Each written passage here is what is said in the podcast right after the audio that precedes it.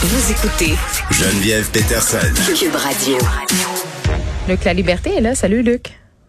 Écoute, j'étais à l'écoute. Le baseball est un sport de vue. Moi, je, je me lève. Là, je... Ben, j'ai- j'ai- il nous restait plus beaucoup de temps. J'osais pas euh, m'ostiner avec Elsie. Écoute, moi, le père de mes enfants, c'est un fanatique de baseball. Moi, je connaissais pas trop ça. Il m'a amené euh, euh, voir les Yankees. J'ai- trouvé ça très le fun. Il y a un revival de la balle, là, du baseball, de la balle molle. Il y a, bou- il y a beaucoup d'équipes. euh, Puis comme le, le soccer, c'est un sport qui, qui est non violent aussi. Là, il y a beaucoup de ligues près de chez moi de jeunes enfants qui Non, c'est au, au baseball. pour souligner que je suivais la, la conversation avec grande attention parce que je, Ça je rejoignais plusieurs de leurs observations. J'ai éclaté de rire quand j'ai entendu. Ça t'a picossé. C'est, c'est de l'agisme sportif. OK. On parle de ce boycott diplomatique euh, après les États-Unis, l'Australie, l'Angleterre. Bon, et on avait la ministre du Sport qui disait, Ah, on regarde euh, ce qui se fait au niveau de nos alliés. Là, je pense que du côté du gouvernement Trudeau, on s'est dit, il y a assez de pays qui ont pris cette décision-là. On peut emboîter le pas sans trop de conséquences. Euh, On y va, nous autres aussi. On boycotte diplomatiquement les Jeux olympiques de Pékin. Ben, tu vois, la, juste la façon dont tu l'amènes, moi, il y a un premier commentaire que je voulais faire Ben sur oui. cette décision-là, c'est euh, le Canada a attendu la décision des autres. Ben, comme d'habitude. Euh, pardon? Comme d'habitude. Ben, comme d'habitude, dans l'histoire récente, on a déjà eu plus de marge de manœuvre que ça, puis on a déjà eu un peu plus de, de front que ça, disons. Les circonstances étaient autres, le contexte était autre, mais ça montre bien à quel point on est dans une position très, très délicate. Euh, tu vois, moi, échangé avec Frédéric là, avant qu'on entre en onde, puis je lui disais, je sais pas si tu as remarqué, le nouvel ambassadeur canadien, le nouvel ambassadeur américain qui est arrivé au Canada, première chose qu'il dit, il va présenter ses lettres de crédit à la gouverneure générale, c'est la tradition, c'est la procédure, et déjà lui dit, ben, je m'attends à ce que le Canada arrive. Euh, il y avait comme plus de punch à partir de là. Il n'y avait pas de doute. C'était, euh, c'était même pas plus, c'était plus qu'un souhait. C'est, oui, je m'attends à ce qu'ils viennent nous rejoindre là-dedans. Donc, on a un peu coupé l'herbe sous le pied de M. Trudeau pour son annonce. Mais ça montre bien à quel point, un, on joue en terrain délicat parce que c'est euh, un boycott diplomatique, faut le rappeler. Puis de l'autre, ben, on a emboîté le pas effectivement aux Américains. Et quand on regarde ceux qui ont emboîté le pas aux Américains, il y a l'Australie avec qui les États-Unis se sont euh, rapprochés et qui ont fait un pied de nez à la Chine euh, récemment, l'Australie. Bien sûr, il y a le Royaume-Uni, partenaire des, des États-Unis, surtout depuis qu'on a quitté euh, l'Union européenne, les contacts sont plus étroits. On a tout intérêt à travailler avec les États-Unis. Et bien entendu, il y a nous. Donc, euh, on, on voit que les États-Unis retravaillent certaines alliances, bien sûr, à, à leur profit.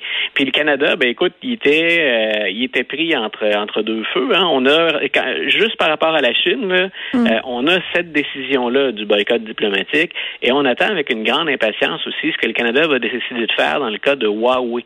Donc, euh, Huawei souhaiterait développer ici les infrastructures qui vont nous permettre d'accéder à la 5G. Les États-Unis appuient très, très, très fort sur le champignon pour ne pas que ça se fasse chez eux, euh, mais pour pas que ça se fasse ailleurs. Donc, on va voir là encore le, le- le degré d'indépendance du, du Canada. Sinon, ben, on a peut-être une pensée aussi, bien entendu, pour nos athlètes, parce que les Jeux olympiques, ben, c'est aux quatre ans. C'est une belle façon. Un, c'est la récompense de de- d'heures, de, semaines, d'années d'entraînement, mais aussi une des rares occasions de rentabiliser tout ça.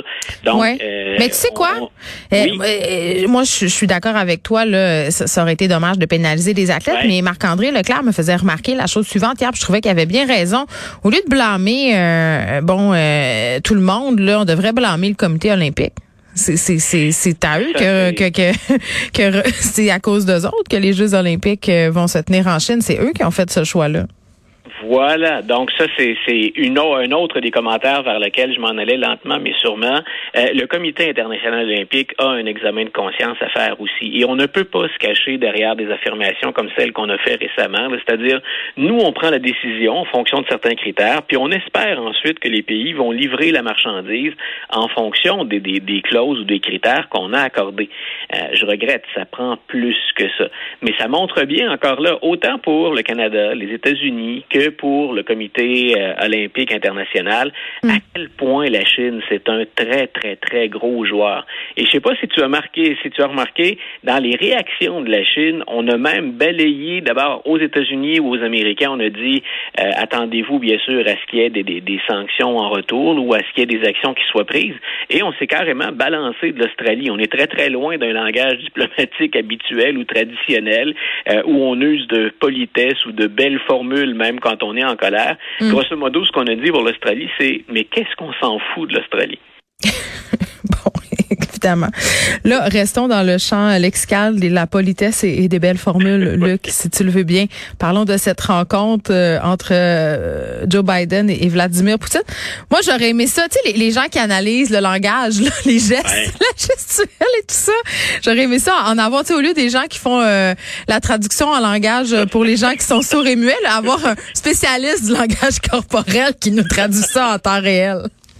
Écoute, c'est parce qu'il y a derrière il y a des choses très, très sérieuses, mais ce que tu soulignes, c'est la partie théâtrale des relations entre les, États-Unis et puis la, Russie. Monsieur Poutine et Monsieur Lavrov, les, moi je les appelle les, deux larrons de la politique étrangère euh, russe, ce sont des gens très intelligents, ce sont des gens très habiles et ils aiment bien exploiter l'image. De l'autre côté, M. Biden est un peu moins fort de ce côté-là, mais en même temps, il a des pouvoirs bien réels, puis un pouvoir de sanction euh, qui est suffisant pour faire reculer M. Poutine, même si ça fait moins spectaculaire dans les médias. On peut être certain que M. Poutine et M. Lavrov, qui aiment bien hausser le ton, qui aiment bien hein, euh, rouler des mécaniques, là, on voit moins, euh, on voit moins M. Poutine en Beden, là, mais c'est cette ben, image. il avance en âge, hein? Ben oui, puis on, soupçonne. Il y a des renseignements qui disent même qu'il serait, qu'il serait malade, là, que sa, santé se, dégrade progressivement. Donc tout ça pour dire, il aime bien projeter cette image de forme. On a vu aussi qu'il est capable de reculer euh, quand on sait appuyer sur les bons boutons. Entre l'image qu'il projette, entre le côté scénario puis le côté théâtral, il y a aussi euh, une politique très très terre à terre. Euh, dans ce cas-ci, moi, j'ai, je crains que ce ne soit que le premier épisode finalement d'un événement qui pourrait débouler éventuellement. Donc, M. Biden a dit ce seront des sanctions comme il en a jamais vu.